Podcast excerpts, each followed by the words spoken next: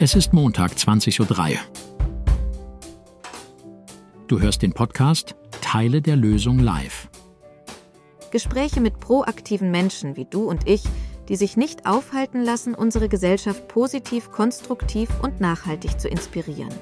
Um nicht mehr Teil des Problems, sondern Teil der ökologischen, ökonomischen und sozialen Lösungen zu werden, zu sein und zu bleiben. Für mehr Lebensqualität. Und jetzt geht's los.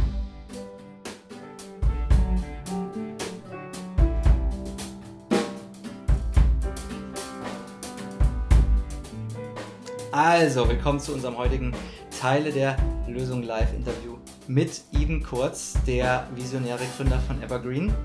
Und er hat eine sehr beeindruckende Karriere als Portfolio Manager bei einigen der führenden Banken hier in der Gegend, hat äh, außerdem dadurch halt die Finanzen aus nächster Nähe erlebt und seine Leidenschaft für Fairness und Transparenz, äh, Transparenz hat ihn dann später dazu gebracht, Evergreen zu gründen.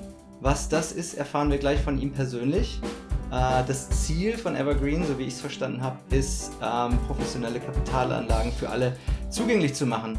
Und Eben ist äh, nicht nur ein Experte in der Finanzangelegenheiten, sondern eben auch ein Vorreiter in der Integration von Nachhaltigkeit in die Finanzwelt. Und jetzt ist er zu Gast. Heute stellt er seine Einblicke, Erfahrungen und Visionen äh, vor, wie wir gemeinsam zu einer gerechteren und nachhaltigeren Finanzlandschaft beitragen können. Wir werden also die spannende Frage klären, wie kann die Finanzwelt nachhaltiger und zugänglicher gestaltet werden. Ähm, ich hoffe, da finden wir eine gute Antwort drauf. Eben schön, dass du am Start bist. Guten Abend. Ja, guten Abend. Ich bin gerne dabei und gebe Auskunft. das freut mich. Dann starten wir doch mal so. Was ist denn Evergreen überhaupt? Ja, Evergreen ist ein Platz, ein digitaler Platz, äh, wo wir dir helfen, deine Geldanlage zu realisieren für alle verschiedensten, für die verschiedensten Ziele, Sparziele, kurzfristige Sparziele, Altersvorsorge und so weiter. Und der grundsätzliche Gedanke ist, ähm, der Beratungscharakter. Wir möchten die Leute abholen, auch die, die jetzt mit Finanzen noch nicht so viel am Hut haben und das Ganze in einem nachhaltigen Rahmen und das aus ja, mehreren Aspekten heraus.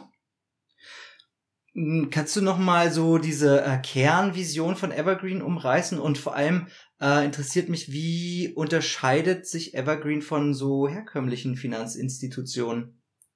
Ja, also Kern, Kernvision ist ökologische und ökonomische Nachhaltigkeit zusammenzupacken. Ja, es gibt ja genug, mittlerweile genug Angebote, sein Geld nachhaltig anzulegen. Und die Herausforderung besteht aber daraus, darin, auch das Ganze ökonomisch nachhaltig zu gestalten. Also sprich, dass auch was übrig bleibt vom Ersparten. Also diese Ansprüche, die man an, an Sparen, an Altersvorsorge, an Geldanlage hat, auf der ökonomischen Seite, also Risiken, Sicherheit, Erträge und so weiter, das zusammenzuführen mit dem Nachhaltigkeitsgedanken. Und das ist ein, ein großer Unterschied, denn ähm, Finanzinstitutionen bieten zum Teil natürlich nachhaltige Kapitalanlage an, aber der ökonomische Aspekt, also im Sinne der, der Kundinnen und Kunden zu agieren und zu handeln, das kommt oft zu kurz, weil es einen Zielkonflikt gibt, ja. Denn je mehr der Anbieter verdient, umso weniger verdient der, der es nutzt und umgedreht. Und da sieht man schon, dass es nicht so einfach ist. Ja, ja, voll. Also wir leben ja in einer Welt von großen und äh, fett etablierten Banken, äh, die ziemlich dominant äh, auf, auf allem drauf sitzen und drüber sitzen. Und äh, wie du eben schon gesagt hast, es gibt ein paar Studien, zum Beispiel die von Deloitte, die zeigen, dass nur so etwa 52 Prozent der Kunden ihren Banken wirklich vertrauen. Ähm, das ist ja, das ist äh, also auf jeden Fall eine Herausforderung und äh, unterstreicht die Bedeutung von Vertrauensbildung in der Finanzbranche. Und ähm, du hast zum Beispiel bei solchen Banken gearbeitet, wie zum Beispiel Metzler und Lampe ähm, warst da Portfolio Manager. Ähm, laut einer Umfrage ziehen so 43 Prozent, ich habe mich viel mit Umfragen und Studien beschäftigt in der Vorbereitung jetzt, äh, ziehen so 43 Prozent der Angestellten in der Finanzbranche in Betracht, in kleinere Firmen oder Startups zu wechseln, um mehr Einfluss und Erfüllung in ihrer Arbeit zu finden. Das hast du dann später auch gemacht und dich in die Welt der Startups gewagt. Ähm, erzähl doch mal von deinem Weg vom Portfolio Manager jetzt zum Pionier der nachhaltigen Finanzwelt. Also was hat dich dazu bewegt, diesen mutigen Schritt zu gehen und Evergreen zu gründen? Und vor allem, wie fühlt es sich an, so eine Art Gegenbewegung in dem äh, speziellen Finanzsektor anzuführen? Ja, also erstmal muss ich sagen, dass es ohne die Zeit bei, bei, bei Metzler oder bei Lampe nicht gegangen wäre, weil das Thema Geldanlage auch in Zusammenhang mit Nachhaltigkeit und schon ohne den Aspekt Nachhaltigkeit ist wahnsinnig komplex. Es gibt viele Risiken ist, ähm, und es ist wichtig, dass man das Handwerkszeug dazu auch lernt bei, bei, bei einer erfahrenen Institution. Von daher war das wichtig und sehr, sehr wertvoll, das dort gemacht zu haben. Und äh, ja, irgendwann ähm, hat man viel gelernt, ähm, ausgelernt hat man nie, aber genug gelernt, um zu sehen, dass es vielleicht auch Potenzial gibt, ähm, was diese ökonomische Nachhaltigkeit angeht, dass man es vielleicht ähm, noch effizienter, Geldanlage noch effizienter gestalten kann, noch individueller gestalten kann. Ähm, bei Metzler war es so, dass ich in einem Bereich gearbeitet habe, wo die Mindestanlagesumme 25 Millionen Euro betrug. Ja? Und dann ist natürlich schon die Idee, äh, wenn man das dort äh, so, so, so professionell macht, ähm, geht das nicht auch für, für kleines Geld, gerade im Rahmen der Digitalisierung und äh, da lässt sich ja viel vereinfachen. Und ähm, das war so der, der Ansporn zu sagen, okay, hier wo ich bin, sind richtig viele Profis am Werk aber für die Leute, die jetzt normal ihr Geld anlegen wollen, die werden halt mit häufig nicht mit so viel Professionalität konfrontiert, sondern eher mit, also wer kennt das nicht, mit mit Vertriebsgesprächen, Verkaufsgesprächen, provisionsorientierten Gesprächen. Also es geht eigentlich immer darum, den Leuten irgendwie so viel wie möglich aus der Tasche zu ziehen, anstatt denen was in die Tasche zu stecken. Und ähm, dann dachte ich, okay, äh, das ist vielleicht der Zeitpunkt, wo man das Ganze kombinieren kann. Die technischen Möglichkeiten gibt es mittlerweile alle. Ja, man kann coole Apps bauen und auch im Hintergrund viel im, im Backoffice-Bereich viel automatisieren. Warum nicht richtig cool und möglichst einfach, aber mit viel Professionalität was auf die Beine stellen und dann das Ganze für, ja, auch für, für kleines Geld, bei uns ab, faktisch ab einem Euro, ähm, dann zu ermöglichen. Ja, großartig. Ähm, du hast jetzt auch gesagt, äh, also dass dir das auch äh, viel getaugt hat, äh, bei den großen Banken zu lernen. Äh, das glaube ich dir sofort. Ähm, ist ja auch äh, unglaublich hilfreich von, von Profis erstmal zu lernen, um sich da in dieser ganzen komplexen Welt zurechtzufinden. Ähm, hast du so ein, zwei größte Aha-Momente, die du in der Zeit äh, gelernt hast oder inwieweit dich die Zeit, deine, äh, deine Perspektive äh, auf die Finanzwelt äh, geprägt wurde in der Zeit? Hast du da, ja, absolut. Was zum Teilen? Ja.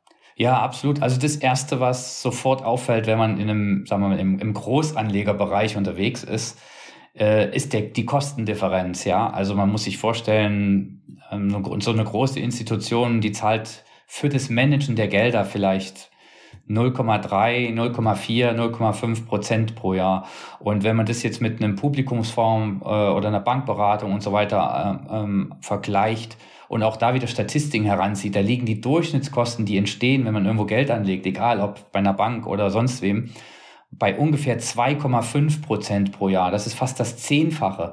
Und jetzt kann man ja sagen, naja, ist ja nicht so schlimm, die zweieinhalb Prozent, Hauptsache es bleibt genug übrig. Fakt ist aber, es bleibt eben, bleiben eben diese 2,5 Prozent pro Jahr weniger übrig. Und das sind in zehn Jahren schon mal 25 Prozent, das sind in 20 Jahren 50 Prozent ohne Zinseszinseffekt.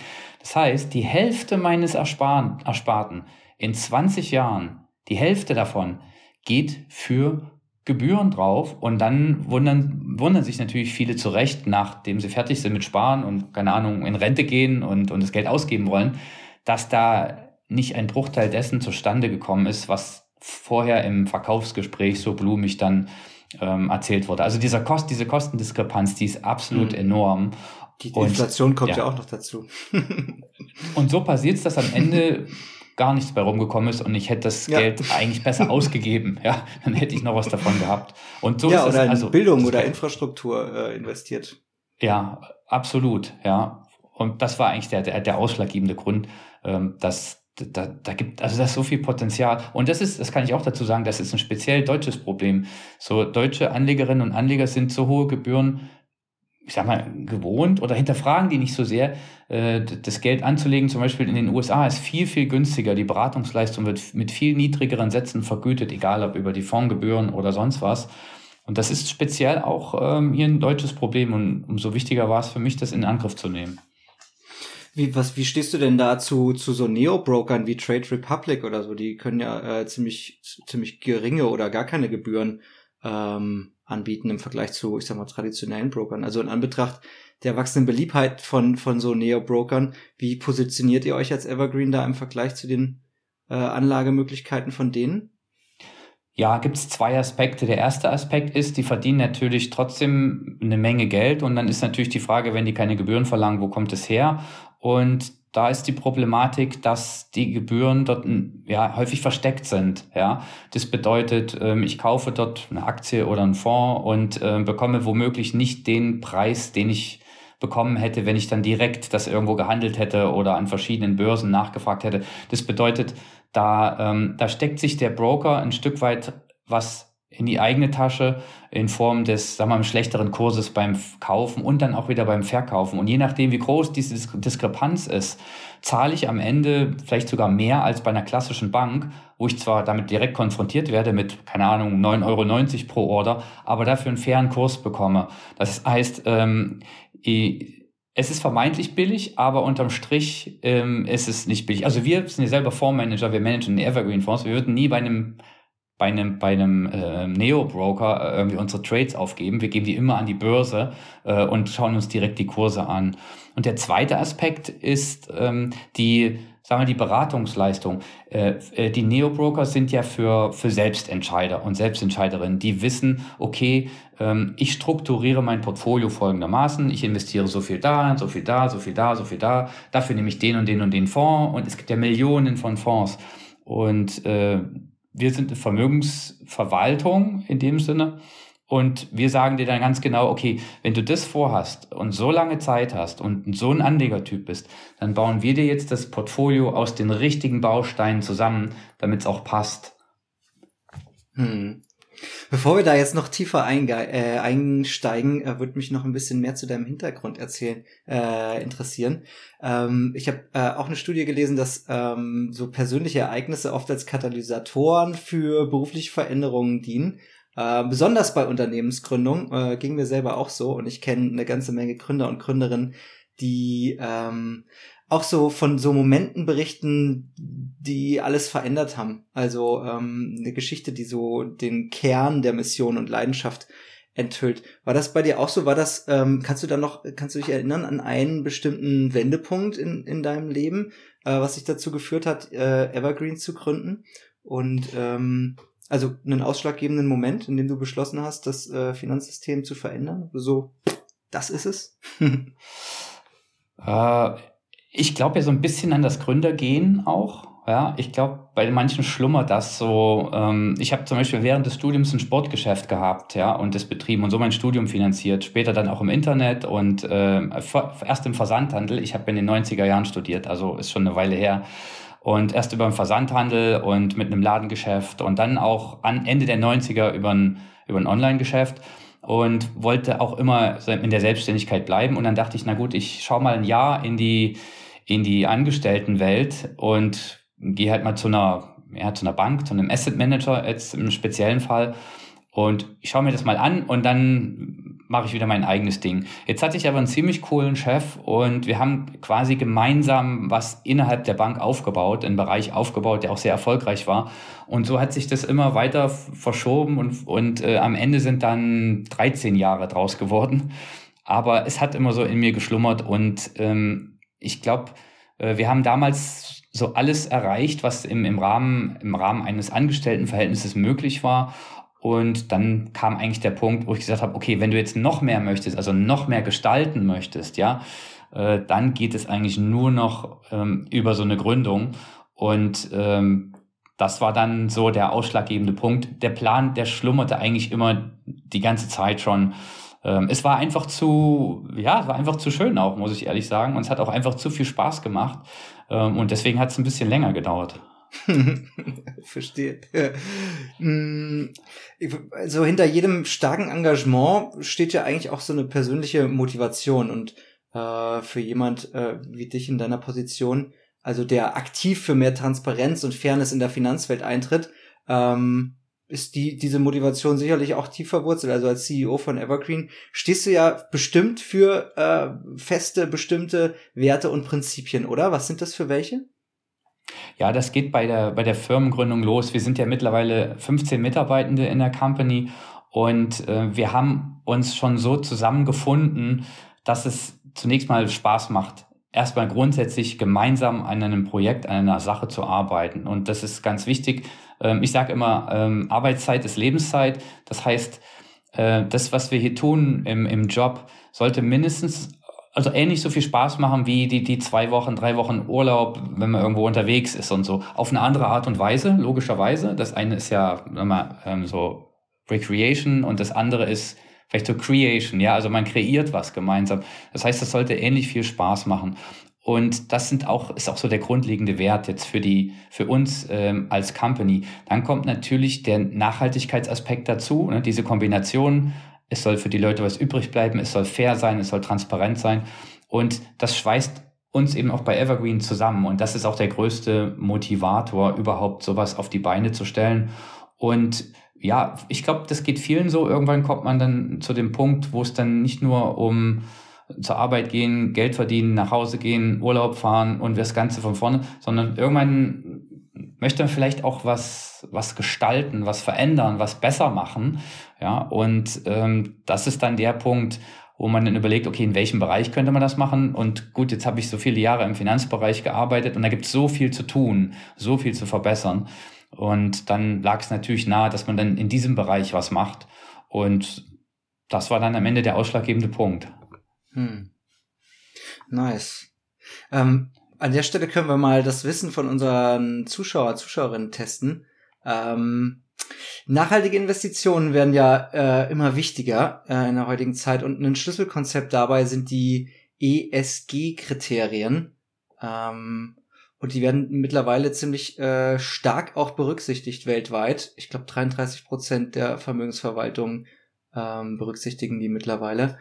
Äh, was heißt denn das? Also nicht, dass du das jetzt beantwortest, Eben, sondern alle, die jetzt zuschauen, dürfen das gerne mal beantworten. Was sind denn die drei Hauptkriterien ähm, nach den ESG-Standards? Also wofür steht ESG? Wenn ihr das wisst, schreibt es gerne in die Kommentare. Und Even, du musst mir ein bisschen helfen. Da ich da so einen Löffel als äh, Stütze für mein Telefon habe, kann ich die Kommentare nicht sehen. Aber die erste Person, die ähm, die richtige Antwort, du weißt natürlich, welche äh, Antwort richtig ist.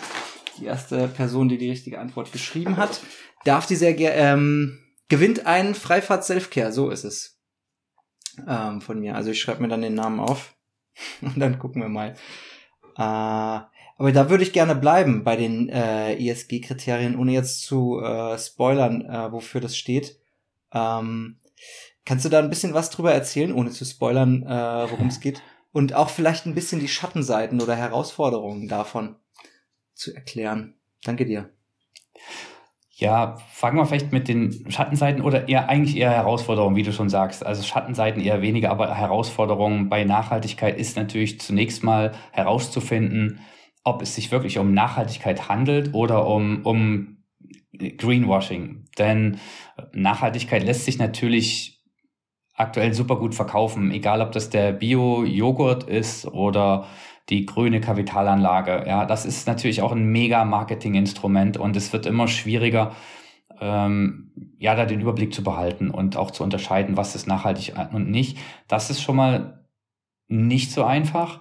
Aber der zweite Punkt, der da mit einhergeht, ist, wenn es um Kapitalanlage, also um nachhaltige Kapitalanlage angeht, dann zusätzlich zur echten Nachhaltigkeit auch die Risiken bewerten zu können und auch die Ertragschancen. Denn wenn das nicht so wichtig ist, dann muss ich auch nicht nachhaltig investieren, weil dann kann ich gleich spenden, weil da ist der, der Impact definitiv noch größer als, äh, ja, als eine Kapitalanlage. Also, aber und das ist die Herausforderung, ja. Mhm.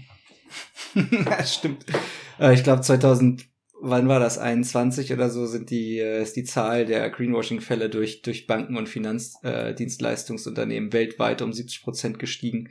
Also äh, Greenwashing ist wirklich ein echtes Problem und äh, untergräbt ja noch mehr irgendwie das Vertrauen in die Rolle des Finanzsektors ähm, bei der Finanzierung von äh, Transformationsprozessen, äh, was sehr schade ist. Absolut. Ähm, ja. Ähm, also ihr, äh, habe ich gelesen, bei euch auf der Seite brecht mit traditionellen Anlagestrategien ähm, und bringt ähm, frischen Wind in die Vermögensverwaltung.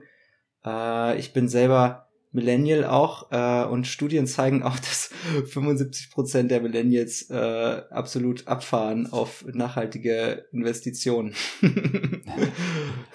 ähm, erzähl doch mal, wie äh, euer Fondsmanagement sich unterscheidet so von traditionellen Anlagestrategien nochmal genau? Also bei uns ist das tatsächlich so, dass wir bestimmte Bereiche erstmal konsequent ausschließen. Ja, also so Themen wie Waffen, fossile Energiegewinnung und so weiter, die finden bei uns nicht statt. Und das überrascht jetzt vielleicht den einen oder anderen. Man könnte ja sagen, na gut, aber nachhaltige Geldanlage sollte ja immer Abstand von den Sektoren äh, nehmen. Aber das ist eben nicht so. Ja, ähm, man kann man kriegt Fonds zertifiziert, die sehr wohl auch ähm, an, an Ölproduktion, an Kohleproduktion und so weiter ähm, beteiligt sind. Ähm, dann aber eben mit, mit, mit, mit Quotenbegrenzung. Ne? Da steht dann da, ja, maximal fünf Prozent in Öl und maximal drei Prozent in Waffen und so weiter und so weiter. Äh, und trotzdem sind es grüne Fonds. Trotzdem sind die Fonds grün gelabelt und auch ganz offiziell. Also das ist so, das, das findet bei uns nicht statt. Und dann nehmen wir uns jedes einzelne Unternehmen, wir haben so einen kleinen Nachhaltigkeitsausschuss, so nennt er sich. Unsere CSR-Managerin, die Adriane, ist dort ähm, beteiligt. CSR steht für Corporate Social Responsibility. Also ähm, Adriane kümmert sich um darum, dass Evergreen eine nachhaltige Firma ist. Ähm, ich bin dabei von der Geschäftsleitung und das Portfolio Management ist dabei und jeder hat eine Stimme und dann gehen wir jedes Unternehmen durch gucken, was machen die? Hatten die irgendwelche Kontroversen in der Vergangenheit, irgendwelche Skandale und so weiter? Mhm. Wie, wie erwirtschaften die den Großteil ihres Geldes? Wie gehen die mit den Mitarbeitenden um und so weiter? Dann also euer Ethikausschuss, Nachhaltigkeitsethikausschuss. Ja, genau. Ja. Und dann erstellen wir so kleine Exposés und ähm, sortieren die und sortieren die ein und sortieren die aus und sagen, okay, die dürfen mit rein, die fliegen raus aus den und den Gründen und dann monitoren wir diese Unternehmen. Ja, kommt da irgendwas, die ändern sich ja auch, ne? Kommt da irgendein Skandal ans, ans Licht und so weiter. Und das machen wir sehr akribisch, weil wir ausschließlich nachhaltige Geldanlage anbieten und nicht nebenher dann noch ähm, ja, irgendwelche normalen Fonds, sage ich mal. Ja. Mhm. Also du würdest sagen, dass äh, der globale Markt für nachhaltige Investitionen äh, auf jeden Fall so so doll dramatisch gewachsen ist, äh, dass dass man gar nicht mehr äh, eigentlich drum rumkommt, äh, nachhaltig äh, zu investieren. Also es ist einfach ähm, zukunftsfähig und notwendig. Ähm, und dadurch habt ihr äh, natürlich auch die Herausforderung, dass ihr selber bewerten müsst oder beziehungsweise ein Qualifikationsmanagement äh, und Sicherung hausintern haben müsst, wo ihr die Unternehmen ähm, einzeln bewertet und schaut, ob das euren ähm, Ansprüchen und den für eure Kunden auch ent entspricht. Und ähm, wie könnt ihr also jetzt nochmal tiefer reinge reingegangen, wie könnt ihr da sicherstellen oder was habt ihr da noch für Qualifikationen und Methoden, wie ihr dann noch äh, tiefer sicherstellen könnt, dass die Unternehmen das also wirklich äh, gut machen. Ihr seid dann zu dritt in dem Ausschuss, aber habt ihr da noch andere Kooperationen, mit denen ihr dann äh, zusammenarbeitet, die noch tiefer äh, gehen und gründen? Es gibt äh, unglaublich viele Screening-Tools und Agenturen, die zunächst mal auch in die Unternehmen reingehen, die Geschäftsberichte screenen und dann ähm, auch bewerten, die verschiedensten Aspekte. Und diese Screening-Tools, die nutzen wir auch zunächst mal, um das Ganze vorzufiltern.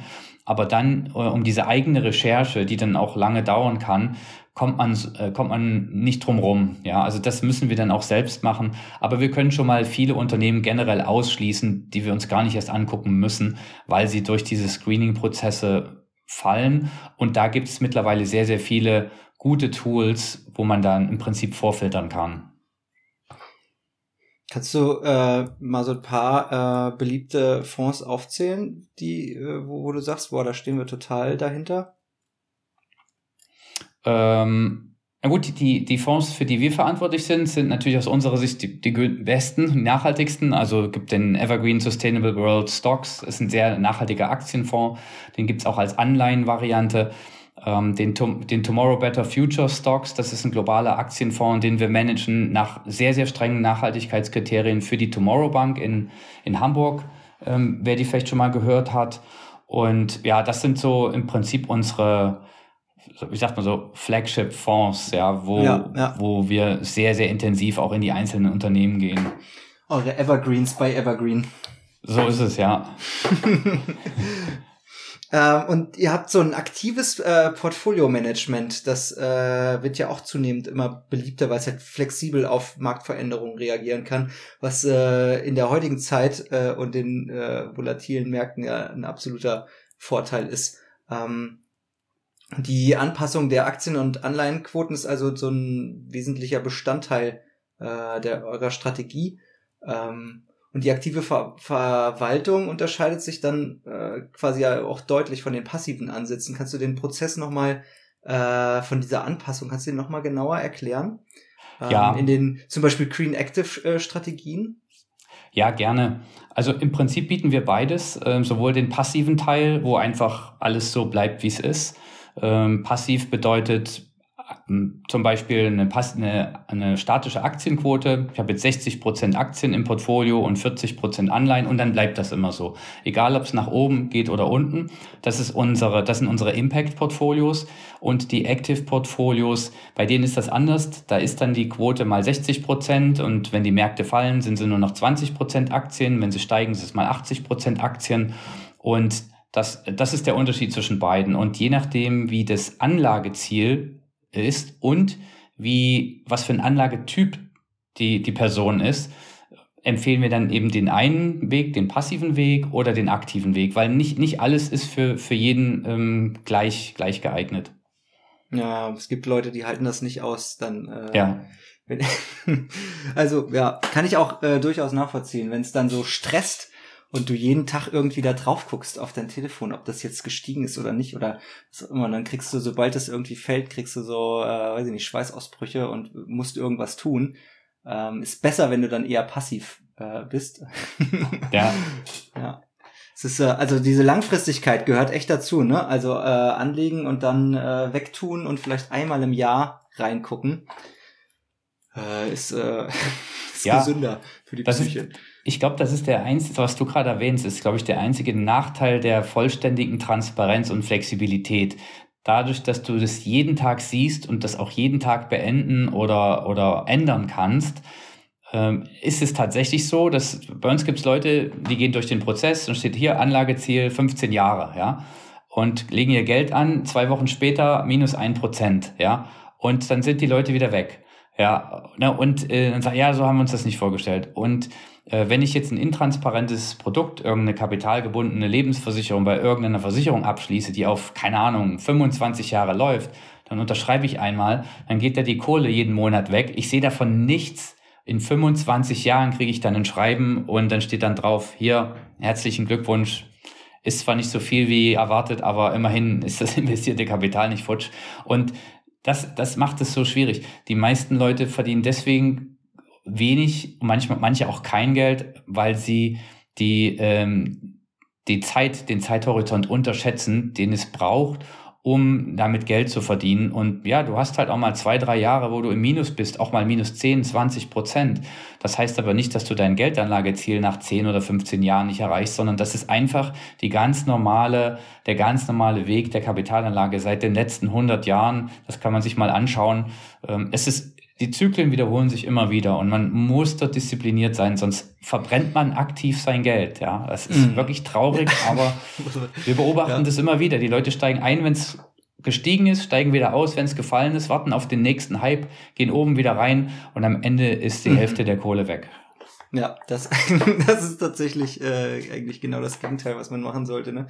Äh, ich habe eine Studie gelesen von Morgan Stanley, die hat ergeben, dass 84 Prozent der Investoren äh, Missverständnis über die Performance von nachhaltigen Investitionen haben. Das ist ja im Prinzip auch vielleicht das, was worüber wir gerade äh, gesprochen haben. Ähm, was würdest du sagen, was gibt's noch für Missverständnisse oder gibt's viele Missverständnisse und Mythen rund um das Thema nachhaltige Investitionen? Und wenn ja, äh, was sind so die deiner Meinung nach größten Missverständnisse, ähm, die es äh, zu nachhaltigen Investitionen äh, gibt, außer diesem äh, dieser Strategie, über die wir gerade schon gesprochen haben? Da gibt es tatsächlich viele, wirklich viele Missverständnisse und auch noch viel, viel Unwissen.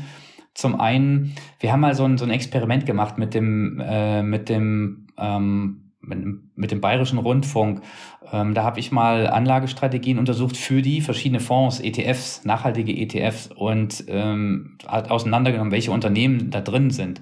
Und die Leute, die da rein investieren wollten, sind aus allen Wolken gefallen. Die haben halt mhm. gedacht, okay, ein nachhaltiger Fonds, da habe ich, weiß ich, Windrad, Alphabet, Google und ja. ja und, und äh, ja, und die, das größte Investment jetzt in dem speziellen nachhaltigen Fonds war Coca-Cola. Und dann haben die ja. Leute gedacht, hey, was hat denn das mit Nachhaltigkeit zu tun? Und ich glaube, das ist eine der größten Missverständnisse bei nachhaltigen Fonds. Die meisten Fonds ähm, schließen schäd, ähm, sag mal, offensichtlich schädliche Unternehmen aus.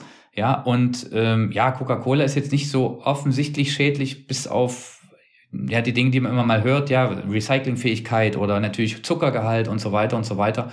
Aber ist jetzt kein, zumindest mal kein Waffenproduzent, ja, so.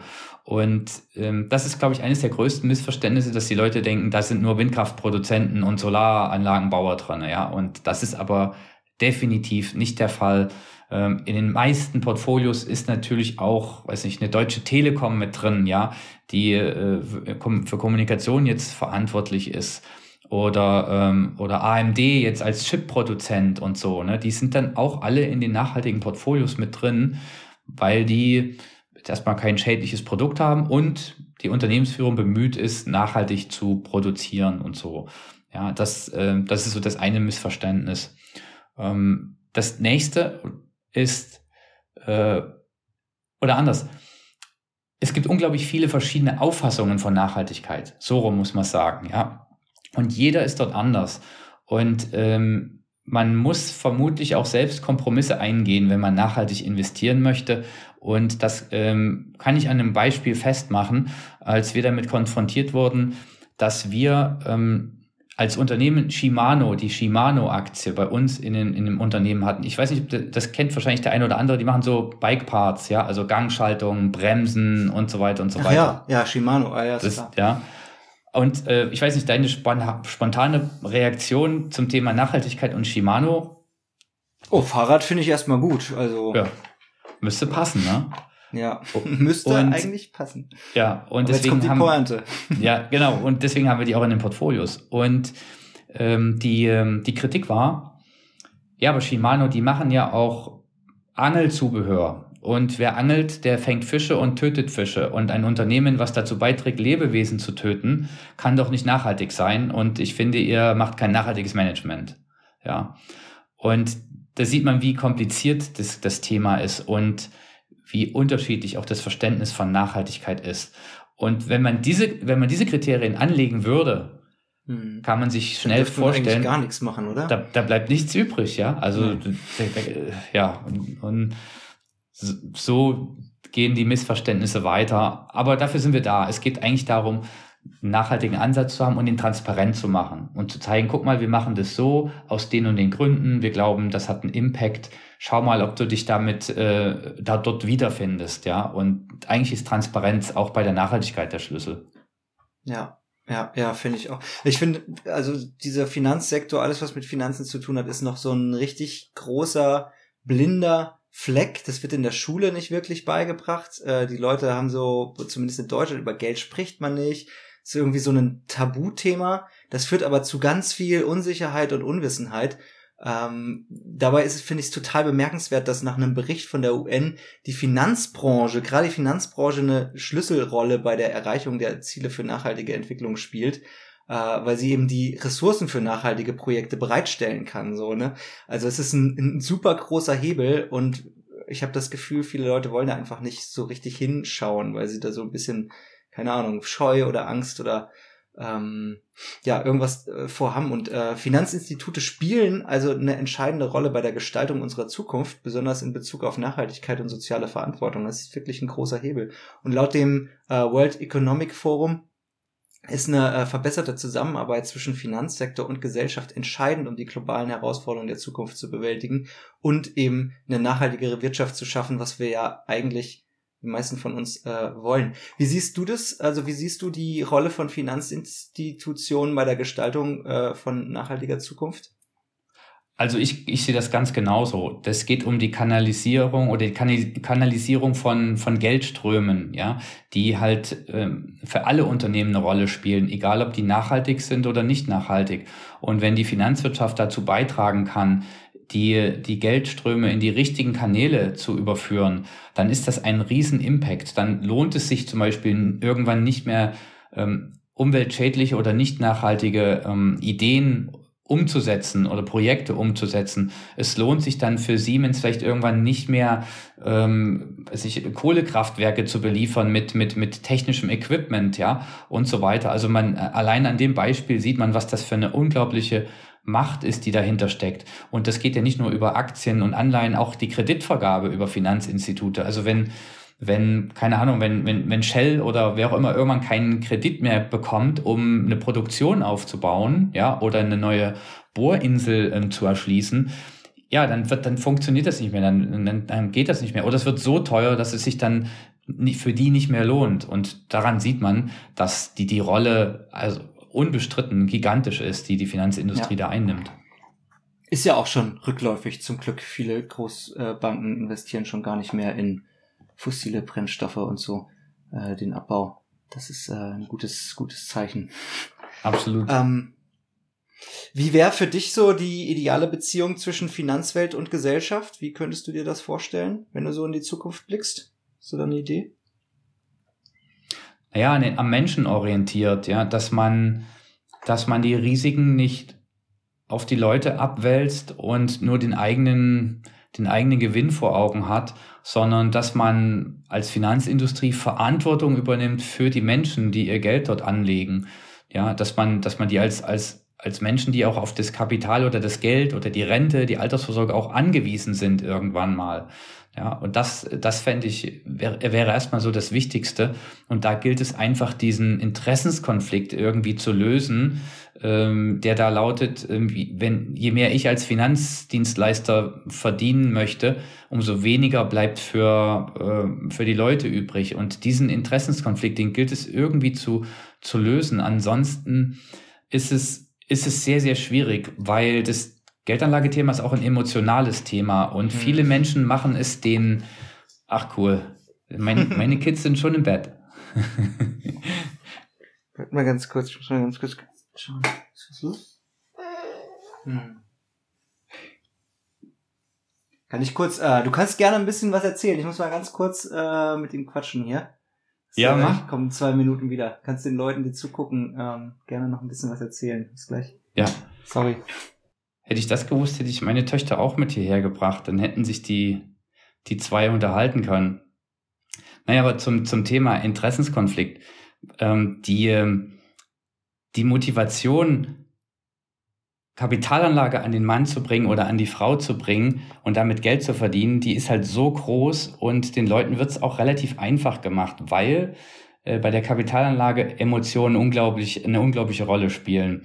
So, sowohl die Gier, man möchte immer mehr, als auch die Angst, oh mein Gott, ich verliere Geld, was tue ich jetzt? Ich gehe lieber wieder raus. Und diese beiden Gefühle machen es halt für, für die, für die, sag mal, für die Vertriebsbranche im, im Geldanlagebereich halt so einfach. Ja, es ist zum Beispiel, äh, wenn wir den Anlegern und Anlegerinnen sagen, hier Kapitalanlage langfristig 6, 7 Prozent, das ist das, was du erwarten kannst. Und realistisch erwarten kannst. Fair, transparent und ganz offen dann reicht es ja, wenn ein anderer Anbieter, der es nicht so ernst meint mit der Transparenz und der Fairness, sagt, ja, kommst du zu mir, dann machst du 11 Prozent pro Jahr. Ob das stimmt oder nicht, findet dann derjenige ja erst nach vielen, vielen Jahren raus. Und da sieht man schon, wie schwierig Fairness und Transparenz in, äh, bei der Geldanlage ist. Ja? Und ähm, ja, im Konsumgüterbereich ist das halt viel einfacher. Wenn einer sagt, hier mein Joghurt ist der beste und schmeckt super gut und ich kaufe den einmal und der schmeckt Mist, dann kaufe ich den beim nächsten Mal nicht mehr. Und bei der Kapitalanlage ist es halt eben schwieriger. Da gewinnt halt häufig der, der am lautesten brüllt und das meiste Marketing macht. Und ähm, ja, das macht es im, im Geldanlagebereich umso schwerer. Aber dafür sind wir da, das Ganze aufzulösen. Werbung aus dem Büro für sozialen Humusaufbau. Du schon von den Freifaden gehört?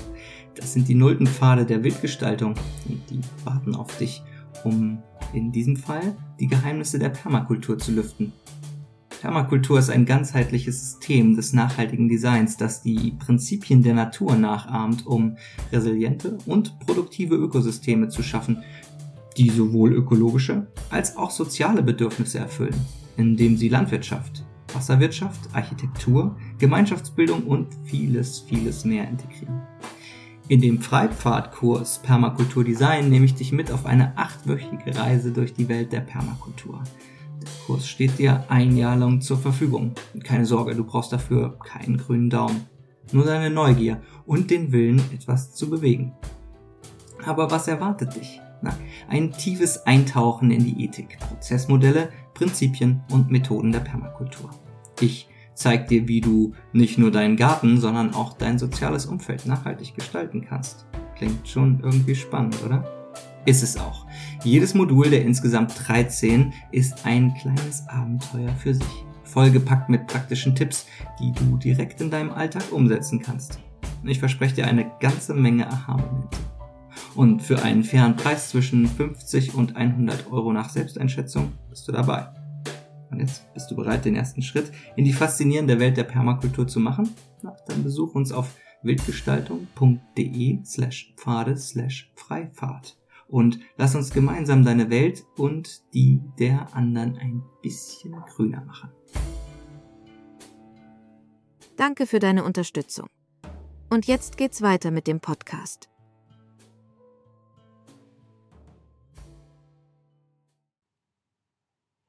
Macht ihr zu zweit weiter? Wir machen zu zweit weiter, ja. Ich alle will ein bisschen kuscheln. Ich finde ja auch Wissen ist Macht. Also besonders wenn es ums Finanzielle geht oder finanzielle Entscheidungen. Also ganz die Verantwortung von den Menschen zu nehmen, kann man natürlich auch nicht. Ne? Also ich denke, äh, da gehört auch viel Bildung noch dazu, was wirklich zu kurz kommt.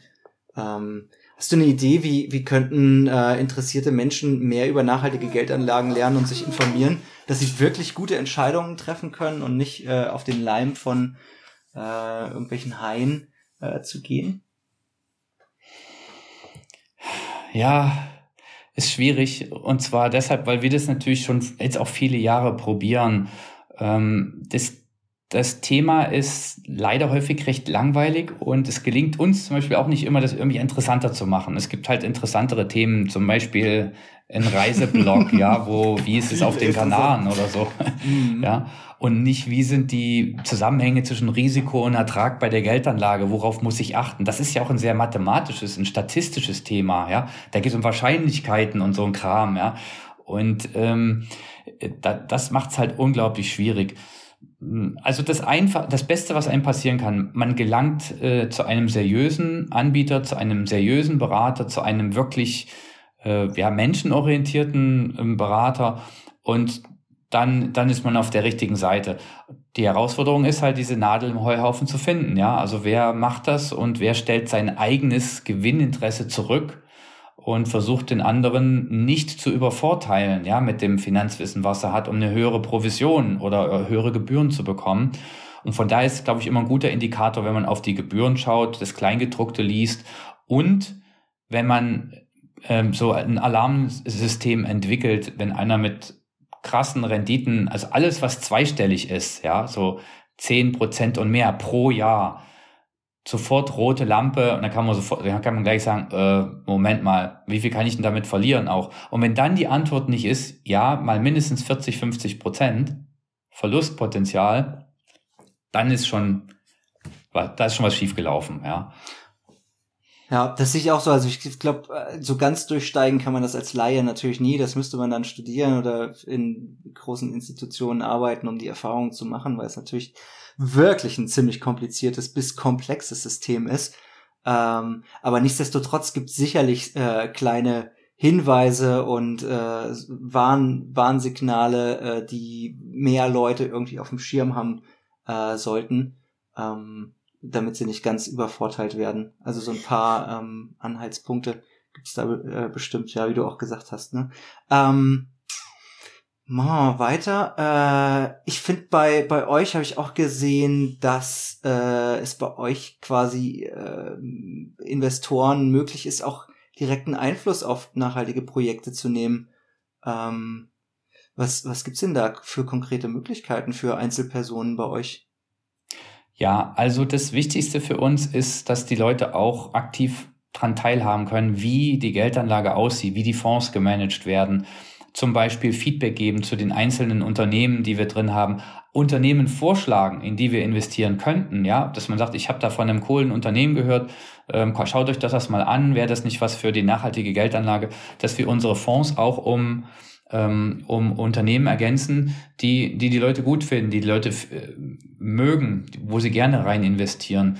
Und um das so ein bisschen zu, zu institutionalisieren, werden wir auch da, da, dazu übergehen, dass ähm, dem Ganzen eine Struktur zu geben, indem man, indem wir zum Beispiel mal zwei, drei Unternehmen vorstellen und auch mal abstimmen lassen, welches Unternehmen möchtet ihr auch in eurem Portfolio, in eurem Evergreen-Portfolio haben oder, oder welches nicht, ne? dass man so eine Art Voting hat oder dass wir Unternehmen zur Auswahl stellen, wo wir nicht mehr sicher sind, ob wir die noch haben wollen oder nicht, aus den und den Gründen und dort das Feedback mal einholen, sagen, was haltet ihr davon? Die haben jetzt das und das gemacht, ist aber schon fünf Jahre her. Sollen wir da trotzdem, wollen wir die trotzdem behalten, weil quasi verjährt und die haben sich ja verbessert? Oder ist das jetzt ein Aspekt, wo, wo ihr sagt, nee, also das war vor fünf Jahren so krass, was die da gemacht haben, ja ähm, die, von denen wollen wir nie wieder was hören, ja. Das, ähm, also das sind so Dinge, wo man dann auch direkt auch Einfluss nehmen kann. Ja, das finde ich gut. Mm, und ich würde auch so, jedes, jedes Unternehmen hat ja so seine Vision und Zukunftspläne. Und bei euch, also Evergreen, wo ihr ja an der äh, Spitze der Finanzinnovationen steht, gibt's äh, sicherlich auch äh, einige spannende Vorhaben. Und jetzt gibt's ja auch endlich äh, den zunehmenden Trend, zur Digitalisierung in der Finanzbranche und bei Banken. Yes, äh, das bietet natürlich viele Möglichkeiten, neue Technologien zu integrieren, äh, um Angebote und Reichweite zu er erweitern oder auch Benutzerfreundlichkeit ähm, für die Kunden. Was sind da so eure nächsten großen Ziele oder Projekte? Ja, also was wir gerade abgeschlossen haben, ähm, das war ein großes Projekt, ist, sind unsere Zinspockets. Das sind so kleine ja, Pockets, Unterdepots, Spartöpfe, wo man ganz normal Zinsen bekommt, so aktuell 3,3 Prozent pro Jahr und jeden Tag gut geschrieben. Das war ein großes Projekt für uns, weil wir vorher ausschließlich die langfristige Kapitalanlage für Altersvorsorge, für langfristige Sparziele angeboten haben. Das haben wir miteinander verschmolzen, damit wir die Leute beraten können und denen dann sagen können, ganz konkret, pass auf, das gehört nicht in den Langfristtopf, das gehört in den Kurzfristtopf und umgedreht. Und ähm, unsere große, große Vision ist es, noch einfacher zu machen. Also die Finanzen so aufzuteilen, für jeden so aufzuteilen, dass es wirklich passt, ne? wo man, wo am Ende rauskommt, okay, das brauche ich für langfristig, das brauche ich für kurzfristig.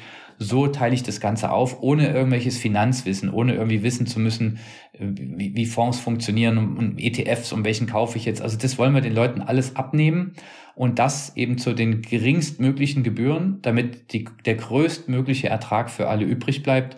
Und der zweite Punkt ist weiter in die Transparenz investieren, noch klarer machen, warum haben wir das Unternehmen ausgewählt, warum haben wir das wieder rausgenommen und so weiter, dass man wirklich auch sehr gut nachvollziehen kann, wo, wo steckt mein Geld und äh, kann ich damit Gutes tun und welche Risiken kann ich damit eingehen und das dritte, welchen Ertrag kann ich damit ähm, erreichen. Und da ist, ähm, da gibt es immer noch viel zu tun. ja, ja, das glaube ich. hey, schön, da seid ihr auf einem guten Weg. Ich würde dich jetzt mal einladen äh, zu so einer kleinen Speedrunde und dir ein paar Fragen stellen, äh, die du eigentlich mit einem Wort oder vielleicht einem kurzen Satz beantworten kannst. Hast du Bock? Ja, gerne. Äh, was Kommt ist dein Lieblingsbuch? Dein Lieblingsbuch über äh, Finanzen, hast du da was? Was du den Leuten mal empfehlen würdest zu lesen? Liars Poker. Liars Poker. Mhm. Weißt du, von wem das ist? Ah, da müsste ich, müsste ich googeln. Ähm, liest du gerade was? Ein Buch? Also, muss gar nicht zu Finanzen sein. Was liest du gerade? Ich lese tatsächlich gerade die, ähm, die Biografie von Elon Musk, weil es so eine, so eine äh, polarisierende Figur ist. Ja, die einen mhm. hassen ihn, die anderen vergöttern ihn und es gibt mhm. wenig dazwischen, so dass mich einfach interessiert, was ist das für ein Typ und wie ist er zu dem geworden, was er, was er jetzt ist. Ja, und da, da stecke ich gerade drin. Das ist eine ziemlich spannende, spannende Geschichte. Ich habe so einen recht ausführlichen Podcast mal äh, dazu gehört und die ein oder andere Doku gesehen. Vielleicht äh, ziehe ich mir das Buch auch noch rein. Ähm, hast du ein Lieblingszitat? Beginning is also half done. Ja. Sag nochmal. Beginning is half done. Also yes. starten ist die Hälfte. Halbe, der, halbe Miete. Ja, genau. äh, welche Stadt besuchst du am liebsten? Hast du so eine Lieblingsstadt in Deutschland oder?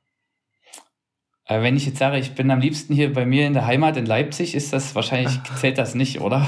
Doch, natürlich, klar. Okay, Leipzig gut. ist richtig schön. Voll viele Parks und ähm, ja, ich mag Leipzig auch gerne.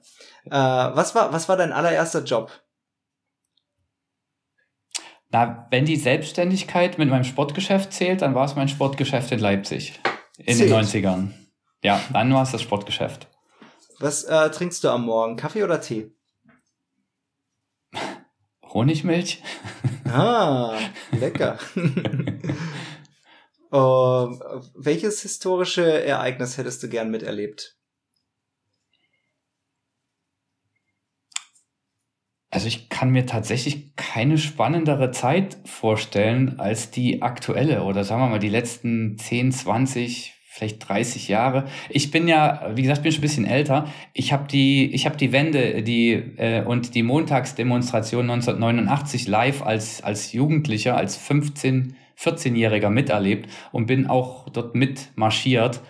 Äh, das habe ich live miterlebt. Das ist richtig cool gewesen, ja, was daraus auch ähm, erwachsen ist. Ansonsten äh, also ich glaube, ich kann es mir nicht spannender vorstellen als das, was bei uns gerade passiert mit Digitalisierung, mit, mit AI, mit allem, was da zusammenhängt, mit äh, Transition zu nachhaltiger Wirtschaft, ja, erneuerbare Energien und also das ist, das ist so spannend.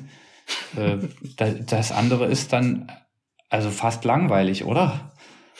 Oh, weil, ja, ach nö. Also, ich hätte, also ich persönlich hätte die äh, Red Hot Chili Peppers in ihrer heißesten Phase mal gerne gesehen. Da ah. bin ich ah. leider zu jung für, äh, aber ich will mich da jetzt auch nicht zu weit aus dem Fenster lehnen. Ähm, die Geschichte der Welt ist ziemlich interessant. Also ich glaube, jeden, jeden Zeitpunkt irgendwo auf der Welt ist extrem viel Wandel passiert.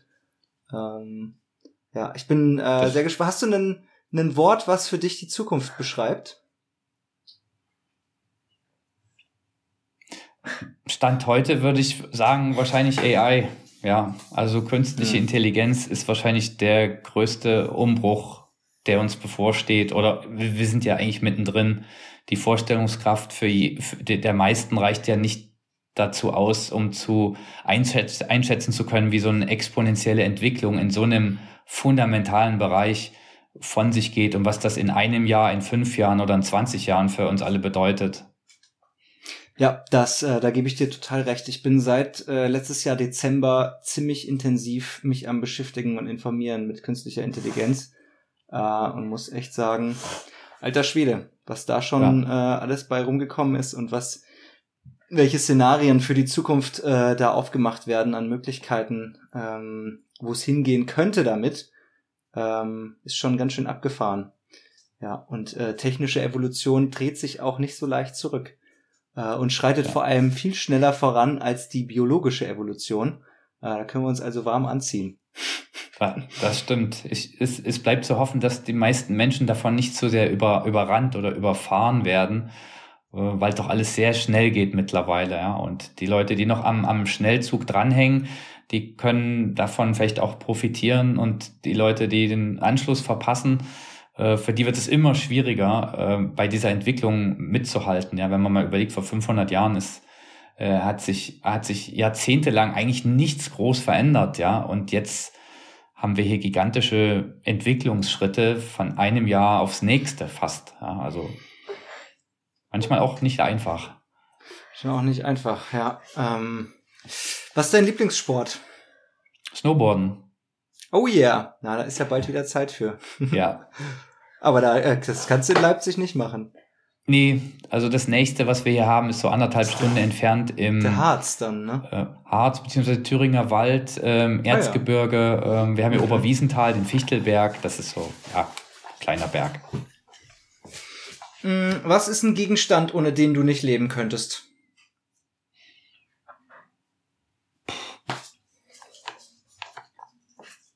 Ah, ich hänge eigentlich nicht so sehr an, an den Gegenständen. Solange es genug zu essen ist und einigermaßen warm und nicht reinregnet und die Familie fit ist, sind die restlichen Gegenstände eigentlich relativ gleichwertig. Okay, das äh, lasse ich auf jeden Fall durchgehen. Hast du ein Lieblingswort in der deutschen Sprache? Oh. Ein Lieblingswort. Nee, fällt mir nix ein. Ich habe kein Lieblingswort, nein. Hast du äh, Offline-Tage?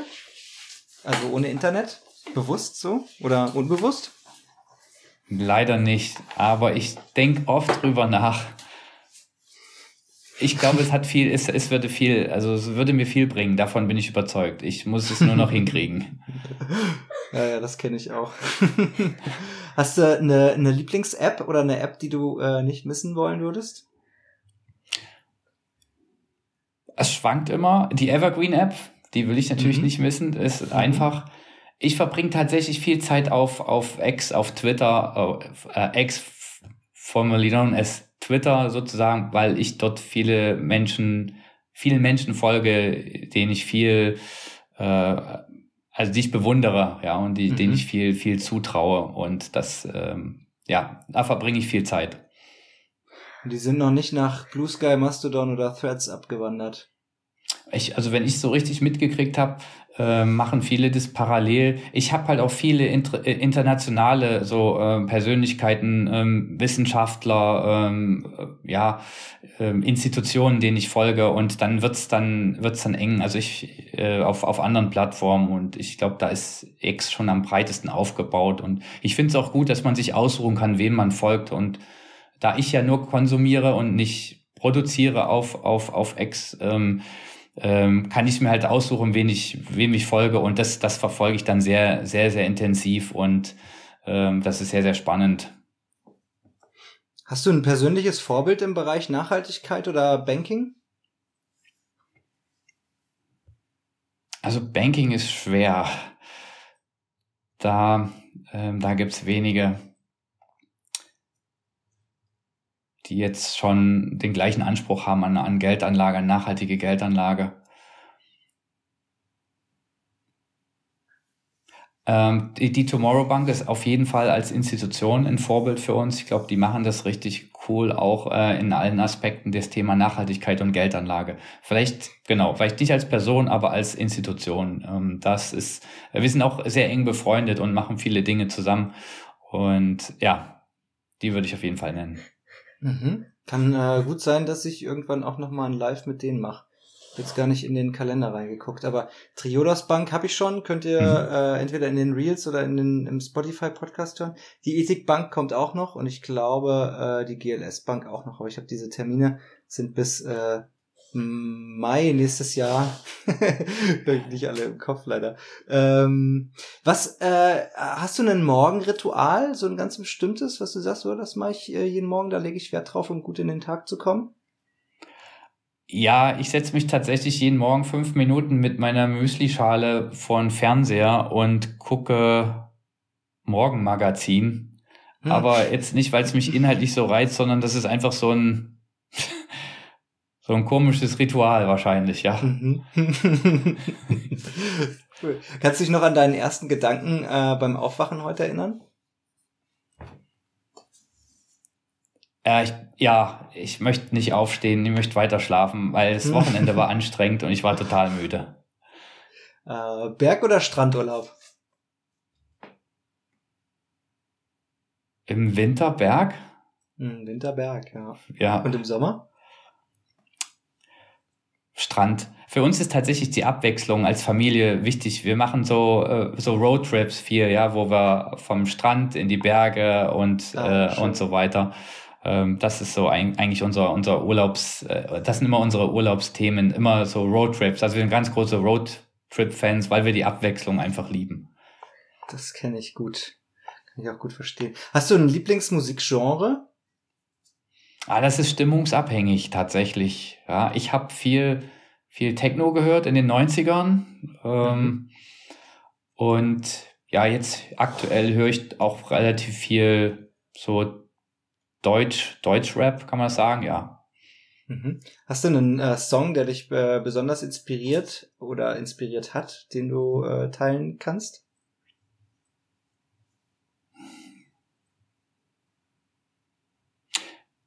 Habe ich bestimmt, vielleicht fällt er mir noch ein. Ich lasse Ja, es mal im Hinterkopf weiterlaufen. Schieb gern mal nach. Ähm, wenn du kein Finanzexperte wärst, welchen Beruf äh, würdest du ausüben? Ich glaube, ich hätte gerne einen, einen, einen Handwerksbetrieb oder einen Produktionsbetrieb, würde Hm. den, also als, als, als selbstständiger Unternehmer, der, ähm, der im Nachhaltigkeitsbereich unterwegs ist, ja, vielleicht Windkraftanlagen konzipiert und baut. Ähm, das ist der einzige Nachteil an dem Finanzbereich. Man kann, es gibt nichts zum Anfassen, ja, und, und, und zu bewundern am Ende des Tages. Ähm, und das, das, das vermisse ich ein bisschen. Das heißt, Mhm. ich wäre unglaublich, unglaublich gerne im Nachhaltigkeitsbereich unterwegs, aber da, wo man wirklich was sieht, äh, was Mhm. da passiert, ja. So, ja. ja. Das ist eine gute Antwort. Was ist ein Land, was du gerne noch besuchen möchtest? Ich sag mal, ich bin viel rumgekommen, als ich noch äh, Angestellter war, ja, ist ja auch eigentlich ja in der ganzen Welt. Äh, Das hat der Job so mit sich gebracht. Ähm, die skandinavischen Länder, die fehlen fast noch komplett so auf meiner Besucherliste. Das heißt, ich würde schon gern mal so einen so einen Roadtrip ans Nordkap machen. Das ist so Oh, ja. der so ein offener Punkt. Mhm. Ähm, welches Wort beschreibt die heutige Gesellschaft für dich?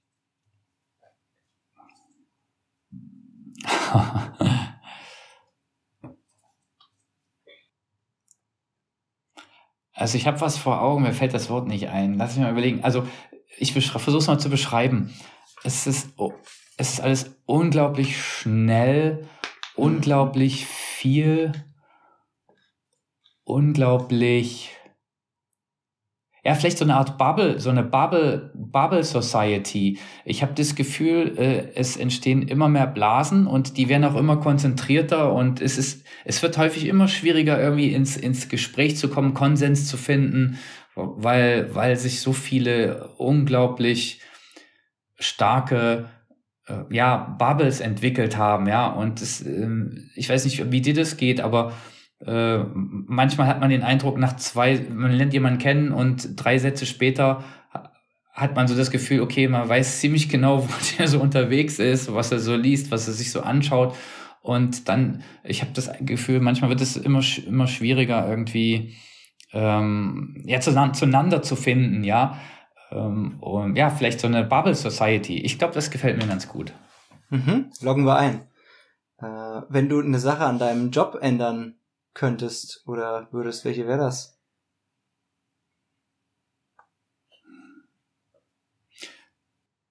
Also ich äh, muss gestehen, ich bin schon extrem zufrieden. Das ist auch, also mein Traum war es, äh, gestalten zu können, tolle Menschen mal, um mich zu haben, mit denen ich jeden Tag tolle Ideen umsetzen kann. Das war noch das, was mir so gefehlt hat nach dem, nach dem Familienglück, ja, so auf der, auf der, wie sagt man, auf der Jobseite. Und äh, also genau so ist das heute, ja. Ich fahre morgen früh ins Office, manchmal mache ich auch Homeoffice und dann weiß ich ziemlich genau, okay, es wird wieder ein cooler Tag, weil wir arbeiten an dem Projekt und an der Idee und ähm, ist sehr, sehr oft sehr euphorisch bei uns. Nice. Ah, das freut mich sehr.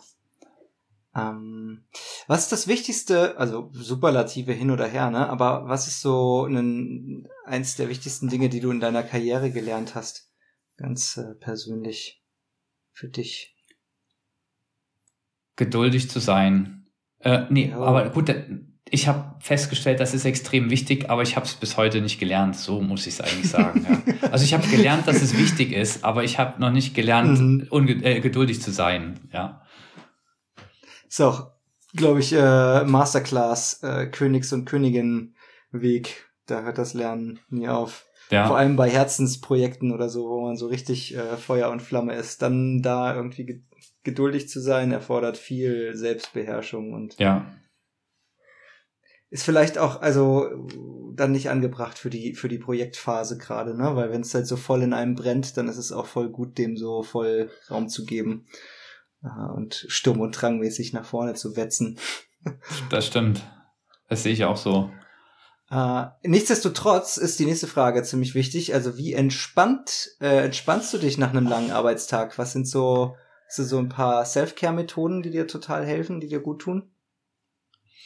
Also das Wichtigste für mich, mich zu entspannen, ist abends oder am Wochenende, wann auch immer, mit meinen Kids auf der Couch zu liegen, entweder gemeinsam noch was anzuschauen, ja, in, in, in eine Serie äh, auf dem Streamingdienst oder zusammen noch irgendein Handygame zu spielen oder zusammen was zu lesen oder ein kleines Projekt zusammen zu machen. Wir haben gerade eine Hochebene für unsere Kleine gebaut, wo sie viel mitgeholfen hat.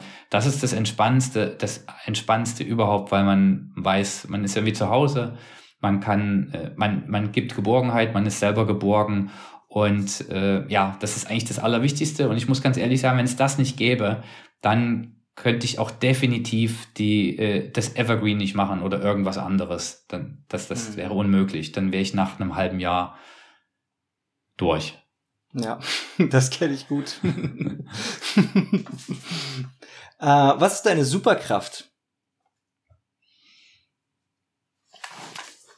Also geduldig sein ist es nicht.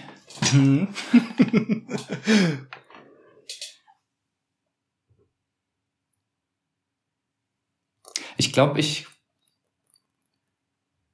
kann schon besonders empathisch sein und auf Menschen eingehen. Hm, das ist eine richtig gute Superkraft. Sehr wertvoll. Ich habe noch zwei Fragen für dich. Die eine hat zwei Teile. Äh, wenn du eine Sache in der Gesellschaft ändern könntest, so einfach mit einem mit einem Schnips, was wäre das und warum? Also speziell bei uns äh, in Deutschland wäre es das Bildungssystem.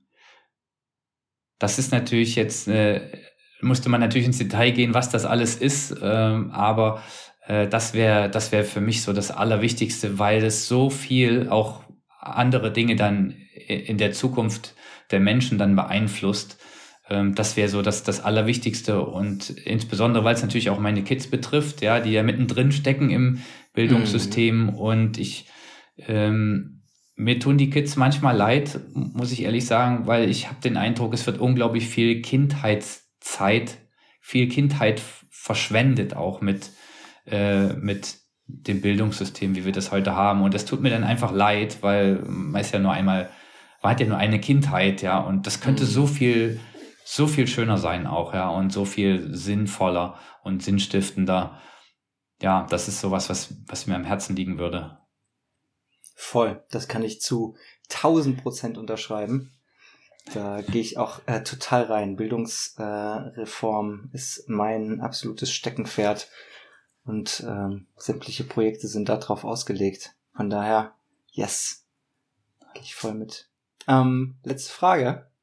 Für dich ganz persönlich oder für Evergreen, wie du das, äh, wie du das äh, sehen magst, ähm, können die Zuschauerinnen und Zuschauer, alle, die das äh, sehen, hören, ähm, können wir dich irgendwie unterstützen? Gibt es konkrete Fähigkeiten, Ressourcen, Informationen oder Ideen, die ihr braucht? Also ihr als Evergreen oder du ganz persönlich. Ne, du hast jetzt die Möglichkeit, einfach mal einen Wunsch raus ans Universum zu schicken. Wir gucken mal, was das äh, Universum so drauf hat.